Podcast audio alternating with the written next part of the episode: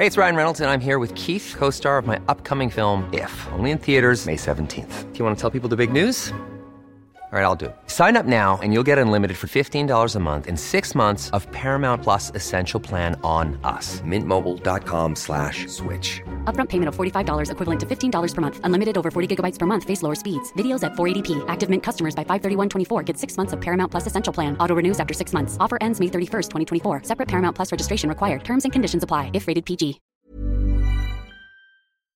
Tardes. Estás a punto de escuchar Yo soy Javier Alatorre. las noticias con Javier Alatorre. La vamos a pasar muy bien. Comenzamos. Según tu boca me faltaba más por darte cuando lo único que hice fue entregarme. Cualquier detalle nunca era suficiente. Quise nunca pude complacerte. Según tu boca nunca fui lo que esperabas. Llegué a pensar que era yo quien se equivocaba por darte gusto como un tonto me humillaba y tú de terca Bueno, pues eh, eh, son los recoditos y la canción está muy, muy, este, ¿cómo se llama? Pues muy, muy fuertezona, hiriente. Se llama Me sobrabas tú. Este, el Yari Franco es el que está cantando y de esa manera lo saludamos. Qué gusto me da que nos acompañe, qué bárbaro. Apenas vamos iniciando la tarde y ya tenemos muchísima, muchísima información para compartir con usted. Antes, como siempre, lo saludamos con muchísimo, muchísimo gusto. Esta tarde, Anita Lomelí, ¿cómo estás? Muy bien, Javier, gracias. ¿Cómo están? Qué gusto saludarlos. Y pues bueno, hay muchas cosas de las cuales estar pendientes. Miguel, eh, pues hoy es el Día Mundial contra la Hepatitis. Y no fue importante, bueno, un tema es de salud y el otro tema es que eh, más del 70% de la población en México puede tener hepatitis y no estar consciente. Entonces, al no estar enterado que tienes la, la enfermedad, pues luego se desencadenan otros malestares, otros problemas. Entonces es importante pues saber de qué se trata y sobre todo, Javier, hoy más que nunca estar muy pendientes y tratar de hacer revisiones médicas, no nada más por COVID, sino pues por cuestiones de salud para prevenir. Nada más les adelanto a propósito de lo que dices, a propósito de, de la salud. En un ratito más vamos a ver cómo ha entrado menos dinero, de acuerdo a lo que está diciendo, acaba de revelar el INEGI, ¿no? Está dando esta medición de los ingresos para las familias y, y se, se veía venir, ¿no? Se veía venir que, que iba a bajar la entrada de dinero, pero se está gastando el 40% de los ingresos, poquito más, casi el 42% de los ingresos es en medicinas, en salud, que no hay, ¿no? Que por más que, que se diga, ya está el abastecimiento, ya está aquello, ya está el otro, no, hombre. El ingreso familiar se fue en salud casi la mitad. En un ratito, en un ratito más vamos a hablar de todo eso. ¿Cómo estás, Miguel Aquino? ¿Cómo estás, Javier? Anita, amigos, me da mucho gusto saludarlos. Muy, muy buenas tardes. Me da mucho gusto que estén con nosotros en este miércoles, mitad de semana, un miércoles con mucha información. Estamos platicando de también de las Olimpiadas, señor. Pues ahí van los mexicanos, México en fútbol. Ya lo había yo adelantado, Javier. Ahí van, ahí va la selección, ahí va la selección de fútbol. Ganó Pero 3-0 que hasta dónde llega, hasta la medalla de oro o hasta dónde va a Llega- llegar, Miguelón. Va a llegar por lo menos entre los cuatro primeros y sí va a estar en el medallero. Japón impresionante, ¿eh? le puso Pero una si está entre los cuatro primeros, no, o sea, entre los tres está. primeros, pues. Lo que pasa es que eh, en- habrá un partido Ah, para, para- definir el... ya, ya Exacto, entendí, ¿no? ya entendí. Es la final para la oro y plata y bueno, llama, vamos a llamarle una segunda final o un segundo partido importante que son los primeros cuatro equipos en donde estarán disputando el bronce. O sea, de los cuatro uno se va a quedar fuera, yo creo que México está en el medallero. Bueno, pues ahí está. Qué, qué bueno, eh, la buena noticia ahí en el fútbol, en el box también. Saludos a Chihuahua. Este boxeador, joven boxeador mexicano, tiene veintitantos años y está avanzando eh, también en el tema, en el tema del box. En un, en un momentito más, este, en un momentito más le voy a, le voy a decir porque estaba yo muy atento con todo eso. Eh, por la mañana se llama Rogelio Romero. Rogelio Romero le dio una golpiza a un croata que se le puso ahí, no, a ver, que vámonos sin nada, entonces avanzó ya a cuartos de final, hay otra posibilidad, otra posibilidad de medalla, entonces pues vamos viendo. Qué bueno, lo que sigue para el fútbol son los coreanos, entonces eh, Sudáfrica, papita, pues sí. Es que, a ver, Miguelón, así, digo, tampoco es que se le han puesto no, sí. Eh, ah, los franceses. Francia, Francia los franceses, los franceses. Sí, 4-1 a Francia con todo y Guiñac. Saludos para nuestros amigos en Nuevo León. Japón, que yo creo que Japón, señor, escúchenme mm. bien, ¿eh? Japón mm. va a estar peleando la medalla de oro. Vaya la forma en que juegan fútbol los japoneses. No hay estrellas, no hay mm. ni chicharitos, ni Messi, ni nada por el estilo. O sea, no tienen estrellas. Todos los chavos juegan, hace cuenta que estás viendo un videojuego, Javier, o sea, sincronizados, que es un espectáculo ver a los japoneses jovencitos y corren. Pero tengo algo que decir. ¿De quién? ¿De los japoneses? Un poco sí. A ver. En el fútbol, suscribo lo que Miguel dice, la verdad es que es increíble lo que hacen estas personas, estos jóvenes japoneses, sí, sí me han llamado la atención porque son como que muy perfectos trabajando en equipo, cosa que es difícil. Pero en cabla, enclavados, Miguel, Javier, no sé lo que opinen las personas que no se escuchan, nos, nos califican como de veras, de veras, de veras, con ganas de encontrar descosido, el descosido del traje de baño. Me he puesto con lupa a ver cómo nos va y fíjate que de veras sí se les está pasando la mano. ¿No sientes, Miguel? ¿Tú? crees? Ya llevas dos días, ya llevas dos días con, con ese malestar, Anita. Sí, me dan ganas de mandarles a ese entrenador que cachetea a sus deportistas. Oye, qué feo. Oigan, a ver, Anita Miguel, ¿cómo anduvieron de dinero? Eh, ¿Ganan más, ganan menos, ganan igual que en el 18? ¿Ganan más, ganan menos, ganan igual que en el 19? ¿Que en el 20? ¿Eh? Gano, menos, gano menos que el 16, imagínese, señor. Gano menos y trabajo el doble. Así, ah, así andamos todos. Así andamos todos.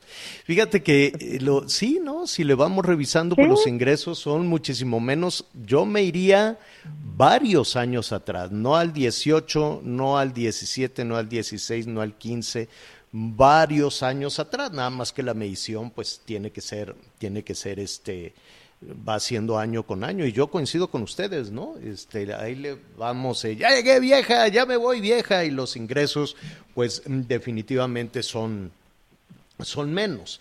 Pero pues el INEGI hizo una medición del año pasado. Evidentemente en medio en medio de la pandemia pues el asunto eh, lo que resulta a grandes rasgos, que ya lo estaremos detallando en un momentito más, es que los ingresos son menores, entró menos dinero. Si lo vemos en el ingreso laboral, el ingreso por trabajo, uno dirá, pues, ¿cómo?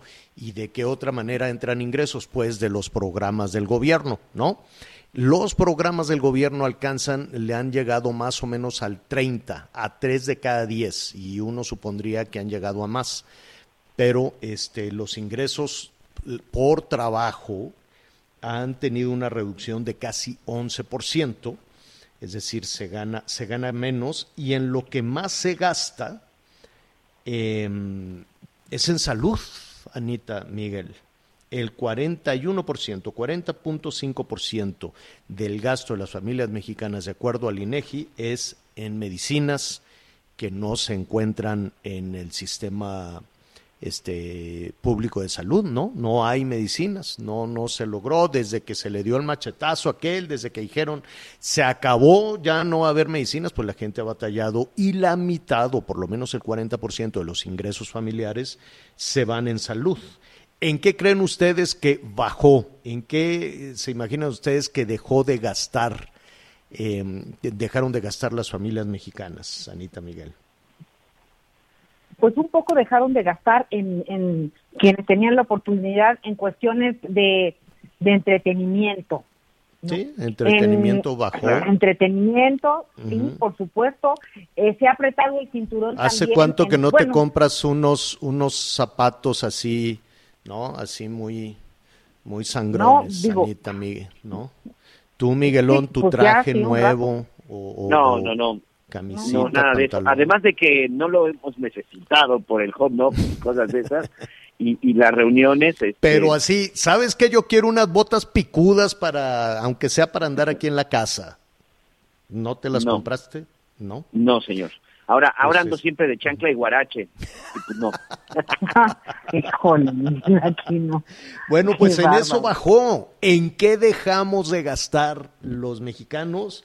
Se dejó de gastar en educación, desde luego, ¿no? dos, dos ciclos escolares perdidos absolutamente perdidos y vamos viendo lo que va a pasar en, en agosto. Este, pero ya son dos ciclos escolares perdidos que sí o sí van a dejar huella en toda una generación. Van a ver.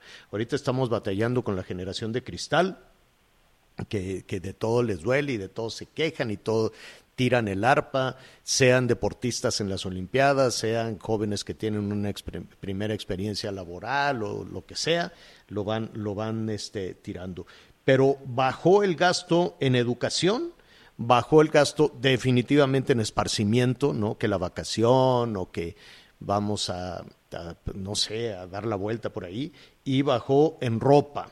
En ropa y calzado bajó 42%. Entonces, eh, así más o menos, ¿no? Están, están los números que da el INEGI, los vamos a, a revisar en un, en un momentito más, qué significa esto. Y eh, pues desde luego, miren, ¿qué le parece si de una vez... Si de una vez vamos analizando esto, hay novedades también en el futuro de Pemex, en la deuda de Pemex, que es una de las deudas más grandes, me atrevería yo a decir, del mundo para una empresa petrolera. Este es otro asunto que no podemos dejar este, lejano como algo que solo afecte a petróleos mexicanos, pero para hablar de todos estos temas y desde luego del anuncio que dé el INEGI y la interpretación de estos datos, como siempre agradecemos a Pedro Tello, Pedro Tello Villagrán, analista en temas económicos, asesor empresarial. ¿Cómo estás, Pedro? Buenas tardes. Javier, muy buenas tardes, qué gusto saludarte a ti y a quienes nos escuchan y gracias por esta oportunidad para conversar. Al contrario, Pedro, ¿te sorprenden, te sorprenden los resultados del INEGI respecto al ingreso y los gastos de las familias mexicanas? No, por supuesto que no. Yo creo que incluso el resultado que dio a conocer el INEGI, en mi opinión, y contra la expectativa que yo tenía acerca de lo que se iba a difundir, se quedaron, digamos, en una en un nivel de más positivo de lo que yo esperaba. Porque cada dos años el INEGI realiza una encuesta entre las familias mexicanas para conocer dos cosas fundamentalmente. Primero, ¿cuánto tienen como ingreso mensual? Y cuáles son las fuentes importantes o principales de ese ingreso mensual. Sabemos que la más importante es desde luego el trabajo y derivado de esto pues puede venir los intereses de alguna cuenta bancaria o transferencias procedentes del exterior, las famosas remesas o subsidios procedentes o apoyos procedentes del gobierno. Entonces, lo primero es saber de dónde vienen los ingresos y cuánto ingresos tienen las familias mexicanas. Y la segunda parte muy importante de, este, de esta labor que realiza cada dos años el INEGI es cómo y en qué gasta cada hogar estos recursos. Y la más reciente encuesta se aplicó justamente a finales del año 2020, el año de la emergencia sanitaria, el año de la crisis económica, y por la magnitud de la caída de la economía, por la magnitud del desempleo y del subempleo que nos afectaron el año anterior, yo esperaba que el ingreso promedio de los hogares en México fuese mucho menor y que la brecha, Javier, entre los hogares más pudientes, los que tienen mayores ingresos, y los hogares que tienen menores ingresos, fuese mucho más amplia de lo que realmente terminó por señalar el INEGI. Así que estamos frente a una encuesta de resultados más favorables de lo que yo personalmente estaba esperando. ¿Y a qué le podemos atribuir esa, ese tema? yo creo que, Hay, hay tres factores importantes, Javier. ¿Por qué no se amplió la brecha? El primer y más importante factor fue porque las remesas que proceden de Estados Unidos alcanzaron en el 2020 niveles históricos poco más de un millón cien mil hogares en México son beneficiarios directos de los dólares que provienen del exterior. Esa es la primera razón. La segunda razón es que quienes perdieron su trabajo en el sector formal de la economía, en una empresa, en una oficina, de inmediato encontraron la manera de salir a la calle a vender cubrebocas, gel, sanitizante, eh, legumbres, postres, comida para llevar, etcétera, y eso le permitió a los hogares tener una suerte como de red de que protegiera su caída frente a la pérdida del empleo. Y el tercer elemento que ayudó a impedir que los resultados fueran más desfavorables fue desde luego eh, el grupo de apoyos que ofreció el gobierno a los adultos mayores, a los eh, jóvenes eh, construyendo el futuro y el programa este de Sembrando Vida, que a final de cuentas fueron apoyos directos que se dieron a tres grupos relativamente vulnerables en el país. Claro, como quiera, Pedro, entonces eh, no me atrevería yo a decir una buena noticia, ¿no? Porque llevamos ya del 19, 20, 21 arrastrando pues una situación de incertidumbre en el tema de crecimiento, de crecimiento económico. Sin embargo, estos números, ¿no? Nos dicen que la pesadilla del 2020, pues tuvo por lo menos un colchón, es decir, eh, las jefas y jefes de familia o de plano toda la familia, este, salieron a buscar ingresos, como sea. Sí, sin duda fue menos peor de lo que imaginábamos, Qué bueno. tomando en consideración lo profundo de la caída de la economía y el impacto que esto tuvo sobre el cierre de empresas, y la pérdida de empleos en el sector formal de la economía. No obstante, Javier, y, vale la pena no perderlo de vista porque está de todas maneras en el radar de la realidad nacional, México cerró 2020 con cerca de 10 millones de mexicanos que ingresaron a las filas de la pobreza y con cerca de 6 millones de mexicanos que dejaron de formar parte de la clase media para ubicarse en un estrato de ingreso inferior. De todas maneras, la caída no fue tan profunda pero lo cierto es que el, el impacto que tuvo la emergencia sanitaria y la crisis de la economía sobre el tejido social es un impacto considerable y nos va a tomar mucho más tiempo del que suponíamos poder restaurar justamente esta condición. Claro, Pedro, eh, a propósito de todo esto y de que de alguna u otra manera los integrantes, estamos hablando de ingresos familiares aquí, ¿no? Y los integrantes de, de, alguna familia, bueno, pues se organizaban para poder llevar entre todos algo, algo de ingresos. Em, ayer estábamos revisando también las cifras del empleo, cómo se, se, se han recuperado eh, y vaya, el, discurso nos dice recuperación de los empleos perdidos. No sé si son los mismos empleos, no sé si es la misma calidad del empleo. Y cuando estamos hablando de que la brecha no fue tan alta y que se han recuperado algunos empleos, yo te preguntaría, este Pedro, ¿en, en algún punto de todo esto se está generando la riqueza necesaria para aumentar los ingresos? O tenemos esta suerte de empleos eh, de servicios y empleos que no necesariamente estén generando esa riqueza? Es una muy buena pregunta porque lo que dio a conocer el INEGI el día de ayer sobre lo que ocurre con en el mercado laboral mexicano eh, nos lleva a tres conclusiones también muy relevantes. La primera, la mayor parte de los empleos que se perdieron durante la pandemia ha sido recuperada, la mayor parte, no la totalidad. ¿Cuántos empleos nos faltan para tener el mismo nivel de ocupación previo a la pandemia? Cerca de 647 mil puestos de trabajo. Alguien diría, bueno, esa cantidad la podemos recuperar en medio, en medio año. Yo le diría, pues no. A la economía de México le va a tomar aproximadamente un año, un año y medio, generar esos 640 y tantos mil empleos que nos faltan para alcanzar el nivel prepandemia. Segundo, ¿se están generando los mismos empleos que se habían perdido eh, durante la emergencia sanitaria? La respuesta es no. Durante la emergencia sanitaria y la crisis de la economía, cerraron cerca de 850 mil empresas, pequeñas, medianas, familiares y grandes. Y esas empresas cerraron para no volver a abrir.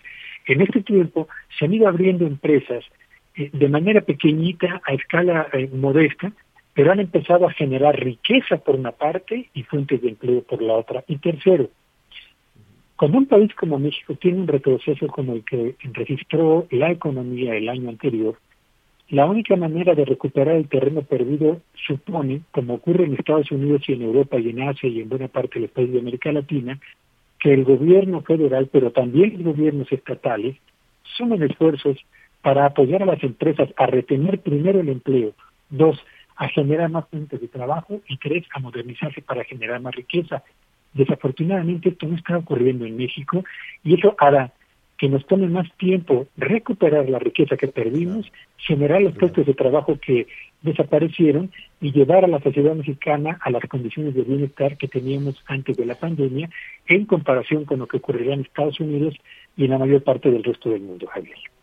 Eh, finalmente, eh, Pedro, y a propósito de todo esto, te, robo un minuto más, aunque no sé si sea suficiente. Ayer estábamos muy pendientes de los legisladores del Congreso que meten en la misma canasta este, abusos sexuales eh, de diputados y, este, ¿cómo se llama? corrupción de otros diputados y el todo, todo en la misma canasta.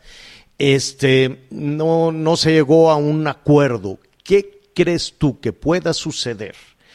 Con los empleos el próximo lunes, si no hay un acuerdo sobre el outsourcing.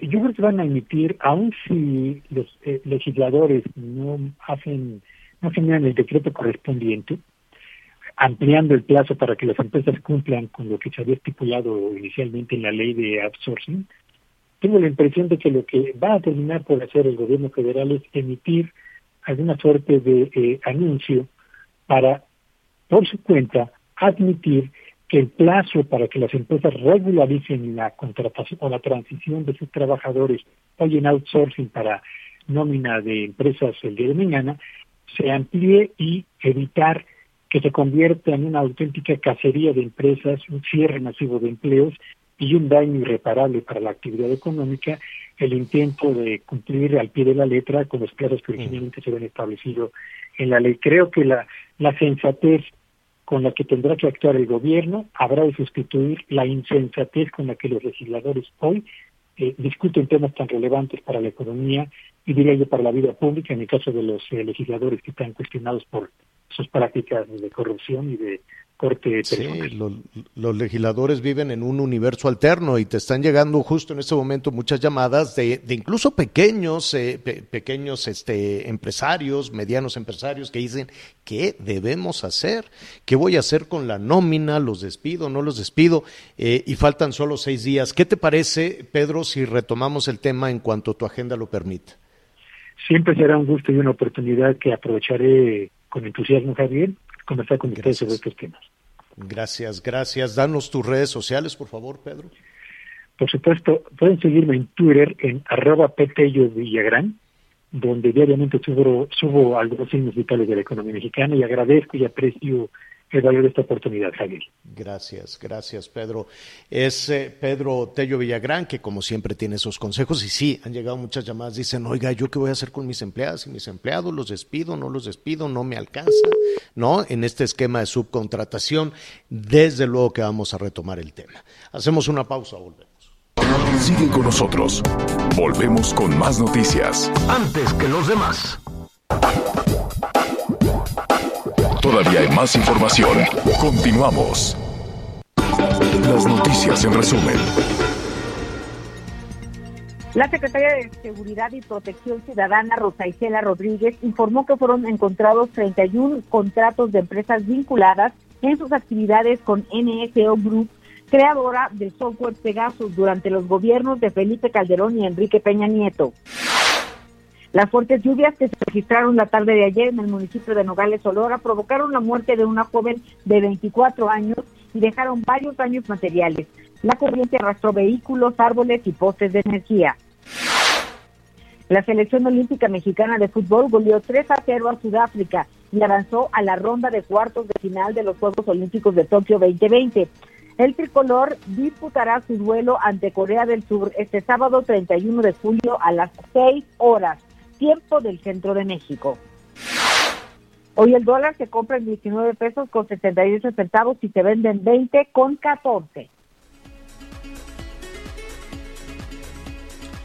Muy bien, en un eh, saludos a nuestros amigos que nos sintonizan en, eh, Chiapas. Eh, vamos a, a, ver qué es lo que está sucediendo, quién manda, quién tiene el control de no solo de, de la autoridad, ¿no? En, eh, en, los altos de Chiapas a propósito de la presentación, no quiero yo decir irrupción, porque hubo un desfile, hubo representación de gobierno federal, eh, se presentaron ahí en una plaza, era una cancha deportiva con representación de diferentes este, comunidades, hubo discursos, entonces así fue la presentación de este, de este grupo armado, no es que se llamara la sorpresa y entraran a punta de bala, Miguel, Anita.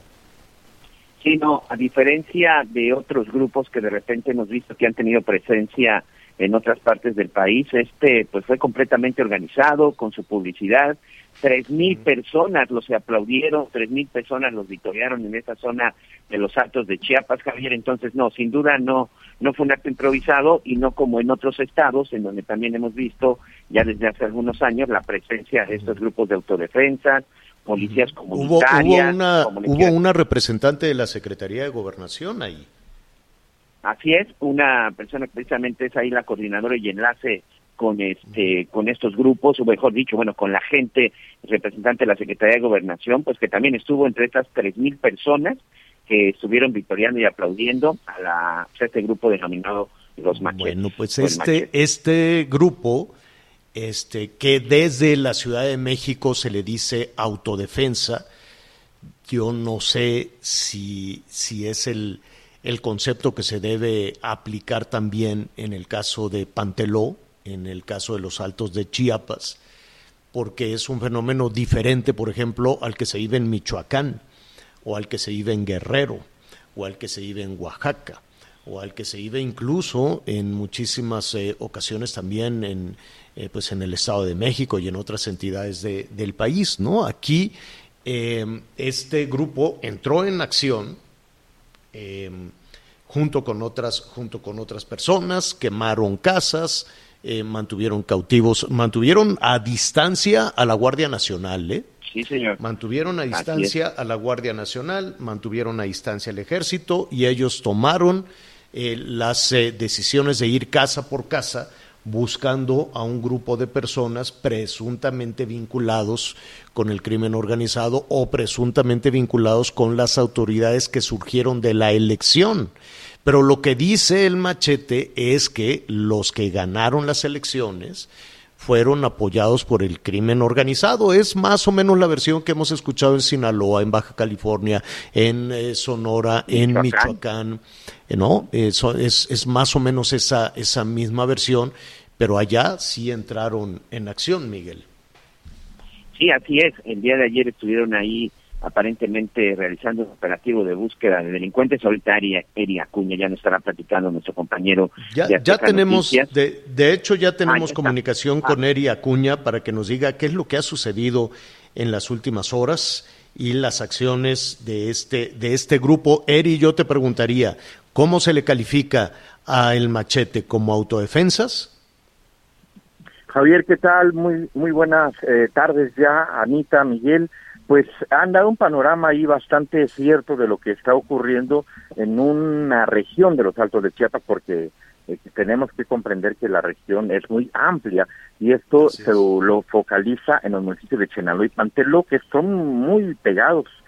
En la distancia entre ambos municipios es de cinco kilómetros la carretera, entonces lo que ocurrió en las últimas horas, como bien explicaron, fue que eh, ellos ingresaron al pueblo eh, el día lunes, es decir, hace 48 horas, y desde entonces eh, mantuvieron el control del pueblo. En el primer día, pues la Guardia Nacional estuvo adentro, el ejército también a distancia, pero ya el día de ayer, martes, eh, ya las cosas cambiaron, porque eh, bajaron más personas de las montañas y fue cuando entraron en acción y en busca, aseguran ellos, de personas relacionadas o vinculadas con un grupo que al que ellos denominan los Herrera y que eh, lo señalan de ser responsables de homicidios, extorsiones y estar relacionados con el narcotráfico, algo que la gente tal vez para poderlo ubicar. y no solo con el narcotráfico, creo que también vinculan a los Herrera con este con las autoridades, ¿no? Incluso con los que ganaron las recientes elecciones. Sí, sí, Javier, eh, eso es, eso es lo que detonó todo de que eh, la alcaldesa en funciones, bueno, por decirlo de alguna manera, porque esa presidencia municipal lleva eh, desocupada ya mucho tiempo, que, por lo que vimos más de un mes, y es esposo del que fue electo eh, Raquel Trujillo, eh, el que debería tomar posesión el primero de octubre, pero bueno, allí ya le dieron un ultimátum de que esto no lo van a permitir y, y, la alianza del... A ver, para, para entender un poco, para, para poner en, en, contexto. Una de las cosas que están eh, diciendo este grupo denominado el machete es que no van a reconocer a las autoridades eh, que eh, resultaron ganadoras del proceso electoral. Y ese candidato, es, es, candidato aunque se llama Raquel, ¿no? Pero es, es un señor, ¿no? Es esposo de la actual presidenta municipal. ¿Así es? Exactamente, es una pareja. Y los del machete dicen, ustedes ganaron por extorsiones y presiones del crimen organizado, por lo tanto no los vamos a reconocer. ¿Así es? Así es, Javier, y son 86 localidades. Para ubicar geográficamente a, la, a, a nuestro auditorio, hay que comentar una cosa. Eh, por ejemplo, la carretera que corre de San Cristóbal hasta Panteló, que es de aproximadamente tres horas de recorrido, un camino muy sinuoso, lleno de montañas. Sí, lo conocemos, lo hemos recorrido tú y yo en varias ocasiones, sí. Exactamente, Javier, exactamente.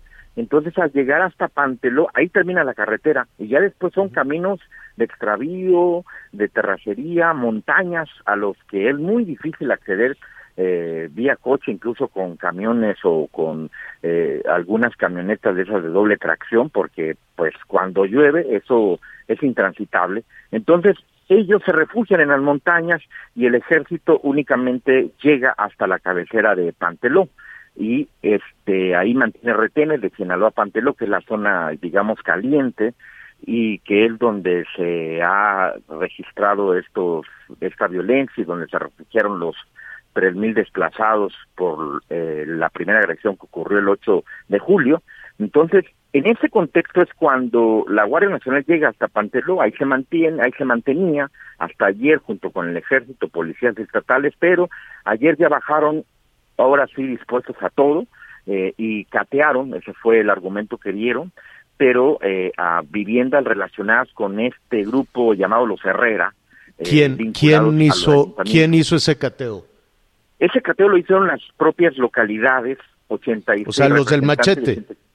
Eh, es que eh, ahí va el asunto. Nosotros le preguntamos a, a, a, al, al, vocero del machete, porque no da su nombre, le decimos a ustedes, y dicen, no, no, no, eh, nos, nos dicen, nosotros únicamente estamos acompañando, por eso bajamos sin armas.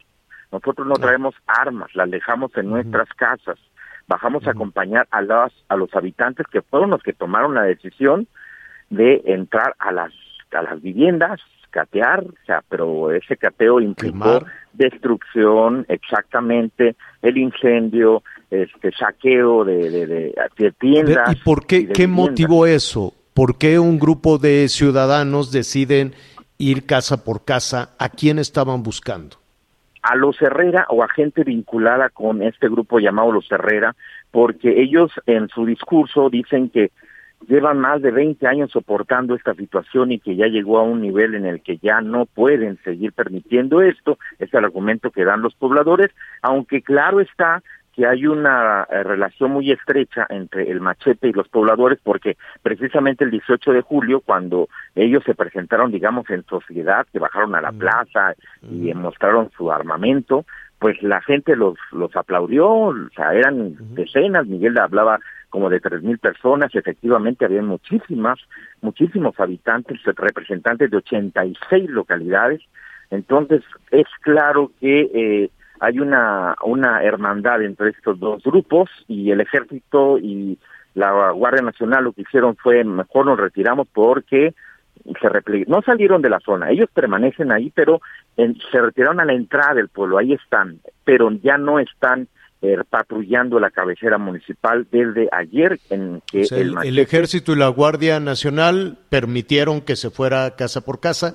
Eh, se tiene más o menos un balance este y qué pasó con las personas detenidas sí en el kiosco eh, el día lunes había una imagen donde porque no dejaron entrar a la prensa el día lunes eh, se habían en el kiosco 20 personas, les preguntamos en la conferencia tanto al padre Marcelo, que es un factor muy importante, el padre Marcelo Pérez, que es el párroco de Simo Jovel, y en los machetes que estaban dando la conferencia, eh, les preguntamos qué pasó con esas 20 personas, y dijeron no sabemos nada, ya después en pláticas este, informales nos dijeron los liberamos, ¿no? O sea, pues, este, y ahí ya la autoridad tiene conocimiento. Lo que querían era exhibirlos, ¿no? Decir estos son personas que pueden estar relacionadas con los Herrera y por eso fue que se permitió esa parte. Y ya ayer sí permitieron la entrada, incluso citaron a una conferencia de prensa, por eso fue que arribamos varios medios de comunicación ya con garantías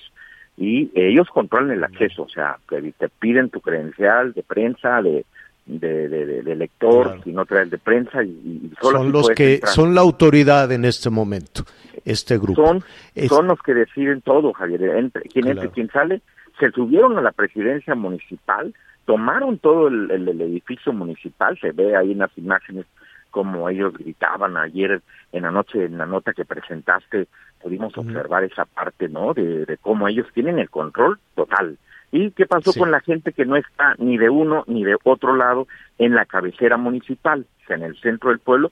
Pues se resguardó en sus viviendas y es la gente que, bueno, pues ahora sí que no tiene nada que ver con ninguno de los dos grupos, pero pues mejor se refugió en su vivienda. Y ahora, bueno, ¿qué procede? Pues seguramente la autoridad tendrá que investigar esas acusaciones de que les están haciendo a la pareja de de, alcaldes, porque unos que sí, y ver y ver si toma y ver si toma posesión. Te robamos un minuto más, Eri, Anita Lomelí. ¿Sabes qué? Gracias, Javier. Oye, Eric, si bien la autoridad no podía entrar a las viviendas pues porque no tenían una orden judicial, pues la autoridad es responsable de que no haya vandalismo, ¿no? En este sentido, ¿por qué no impidieron que hubiera vandalismo? O sea, ¿cómo, cómo puede cómo pueden llegar unas familias, este, unas personas con el rostro cubierto y pues hacer lo que vimos con, pues, yo no sé, pero yo vi muchos, muchos soldados ahí parados. Sí, en el primer día eso ocurrió y bueno, entendemos de que hay un, hay un contexto histórico, recordemos que cerca de Panteló, de donde se registraron estos disturbios, a unos cinco kilómetros está Teal, donde eh, el, en, en 1997 hubo una masacre, ¿no? La que todos recordamos. Entonces es una zona eh, que ha vivido constantemente bajo violencia. Entonces hay un hay un resentimiento social muy fuerte en esa zona, además de pobreza, marginación y, y bueno, con lo último que ha ocurrido de, de, de, de la presencia de grupos delincuenciales, pues traen mucha energía. Yo creo que eh, ser una, una, una respuesta que tendrían que dar los cuerpos este, de seguridad, pero eh, sinceramente estar en el lugar y ver a miles de personas eh, dispuestas a todo, eh, iba a acabar en algo que nadie deseaba, ¿no? Yo creo que ahí la autoridad midió las cosas y dijo mejor nos replegamos un poco, eh, vigilamos eso sí de que no, ellos se comprometieron a no agredir a ninguna persona porque lo dijeron en su discurso, no vamos a atacar a la población, únicamente vamos a ubicar a los responsables de, las, de esta delincuencia y los vamos a entregar a las autoridades o nosotros mismos vamos a saber qué hacer, pero no nos vamos a meter con la población, entonces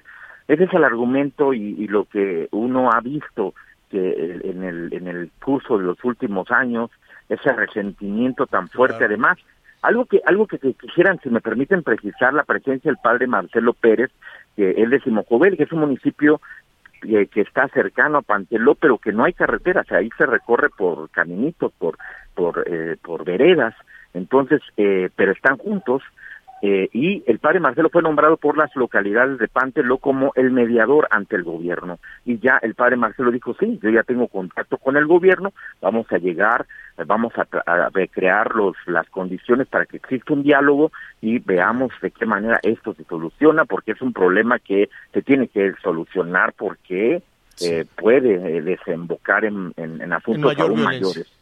En mayor, en mayor violencia, desde luego. Eri, te agradecemos esta crónica estaremos ahí muy, muy, eh, muy pendientes, desde luego, de lo que sucede y también de lo que dicen. Mira, es, es increíble que si no se llega a una situación extrema, una, a la presentación de, de este grupo, del machete, y no se llama la atención, eh, desde luego, de los medios de comunicación, pues poco se sabría de los 20 años que lleva eh, la gente viviendo temerosa de este grupo o por lo menos las acusaciones contra este grupo, que van de todo tipo, desde extorsiones, hay acusaciones de, violación, de abuso de las propias autoridades, y lo que ellos dicen es que nada ha pasado en 20 años hasta que llega este grupo, y entonces sí, comienzan a moverse las cosas, ¿no? Yo creo que es una llamada de atención para todos los niveles, para todos los niveles de autoridad. Eri, muchísimas gracias. Gracias a ti, Javier, Anita, Miguel, que tengan muy buenas tardes. Gracias, sí, es, son de esas eh, historias que se quedan ahí guardadas, que se quedan ahí escondidas y que se pueden esconder incluso en temas de, de, ¿cómo se llama?, de usos y costumbres, o hay quien le diga el México profundo, o simplemente la lejanía del centro del país, ¿no? Las montañas que pueden quedar definitivamente, definitivamente lejos. Esperemos que todo esto, evidentemente hay personas que viven en incertidumbre y dicen, oigan, hay una autoridad y, y es a partir del ejercicio de esa autoridad, aquí lo hemos dicho, el monopolio del uso de la fuerza está en la autoridad ¿no? Pero pues sí se genera confusión, como muy bien señala Sanita, si se repliega la autoridad federal que se envía al lugar para que sucedan estos eh, incendios, búsquedas eh, de, presuntos delincuentes, ¿no? Pues ya, ya eso es básicamente lo que está sucediendo.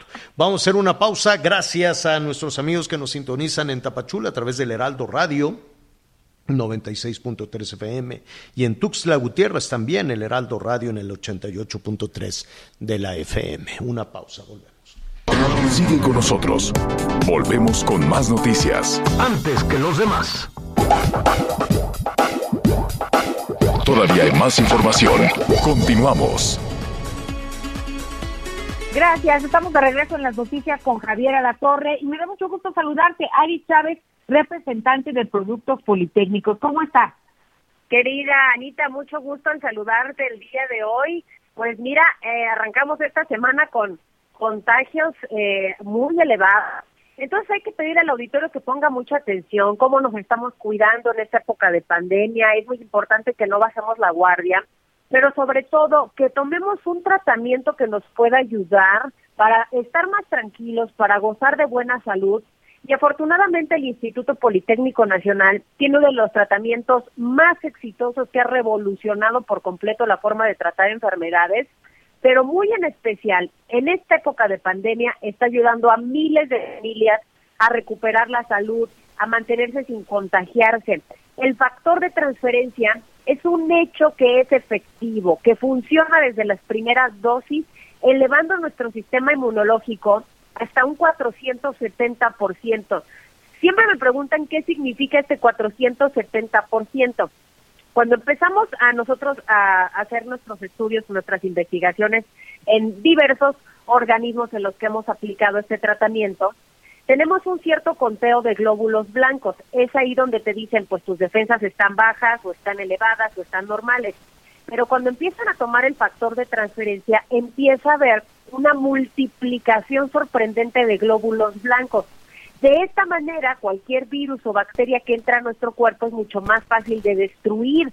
Por eso es tan efectivo. En esta época de pandemia muchas familias lo están tomando porque además les gusta mucho que se lo pueden dar a bebés, niños, adolescentes, personas de la tercera edad, no importa la edad y sobre todo no tiene efectos eh, secundarios, tampoco tiene contraindicaciones de manera preventiva, esto es lo que está protegiendo a miles de familias hoy en día a mantenerse con una salud óptima, pues para seguir nosotros realizando nuestras actividades.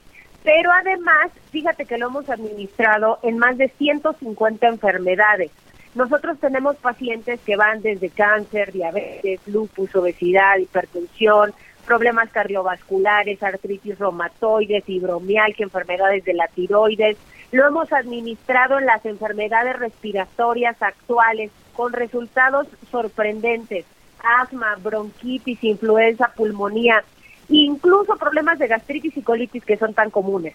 El factor de transferencia nos garantiza una mejoría de hasta un 90% en la primera semana. Por eso son muchas las familias y personas que están muy contentas tomándolo. Yo sé que ustedes quieren probar este tratamiento, así que hoy les tengo una muy buena promoción.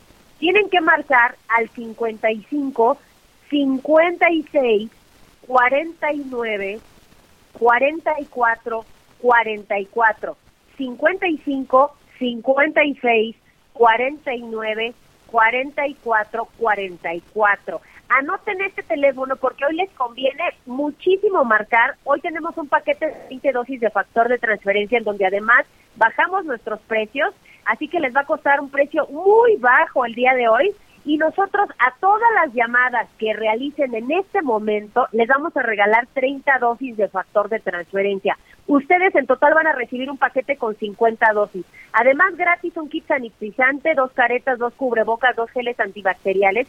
Y si son de las primeras personas en marcar, les vamos a regalar una batería de acero inoxidable con de cristal templado y además unos audífonos AirPods de la marca de la manzanita. Son más de 5 mil pesos en regalos y hoy van a obtener todo esto gratis. Pero tienen que marcar ahorita. Llame, aprovecha la promoción. 55 56 49 44 44. Ahí les va despacito. 55 56 49 44 44. Y lo más importante, mi querida Anita, que son las 50 dosis de este tratamiento maravilloso que es original del Instituto Politécnico Nacional y que además nos está cuidando la salud en esta época tan terrible de pandemia. ¿Cómo ves? Excelente, Ari. La verdad es que contigo puras buenas noticias y me gustó mucho esta explicación del 40%. Nos vemos mañana. Muchísimas gracias. Te mando un fuerte abrazo, mi querida Anita. Un beso para todos. Buenas tardes.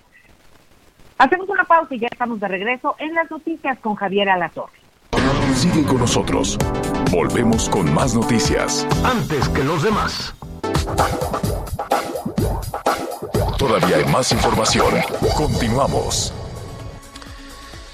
Bueno, a ver, eh, estamos ya concluyendo la primera parte. Muchísimas gracias a las estaciones de Audiorama y del Heraldo Radio por, por su compañía no baje la guardia, no baje la guardia. Hay este, medidas eh, que se están tomando por el, aumento en los contagios. Creo que eh, Morelia, por lo pronto, Miguel, se va a semáforo rojo. Así es, así es, Javier. Saludos para todos nuestros amigos hasta el estado de Michoacán. Lo acaba de anunciar el presidente municipal, Humberto Arronis Reyes, dijo que informal, eh, actualmente la capital del estado tiene un nivel de contagio superior al acumulado a lo largo de los últimos nueve meses.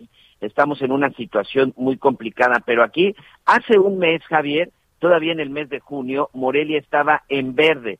En menos de un mes, señor, regresan a semáforo rojo y hay nuevas disposiciones. Atención Jalisco, atención Guadalajara, también habrá nuevas disposiciones por el aumento en los contagios, se va a disminuir el aforo, habrá restricciones también, sobre todo pues para los, eh, los eventos públicos. Eh, ¿Qué más, Miguel? Restaurantes regresan al aforo que tenían antes de que se hubiera permitido el ingreso masivo, 50% de aforo hasta las 12 de la noche antros y bares de nueva cuenta van a tener que cerrar, los hoteles se mantienen al 80%, los estadios ya inició bares, el fútbol. ¿Antros y bares cierran?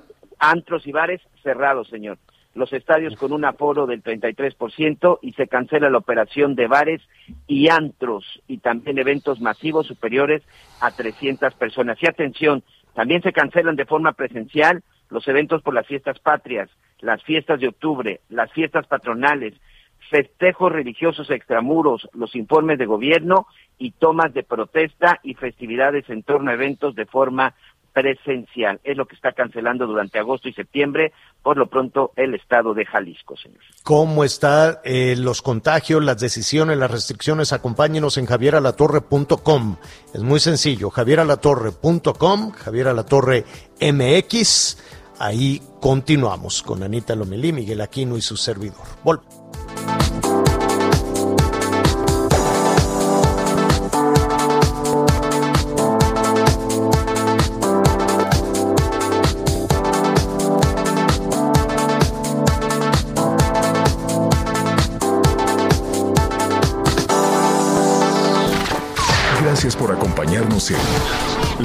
Noticias con Javier La Torre. Ahora sí ya estás muy bien informado.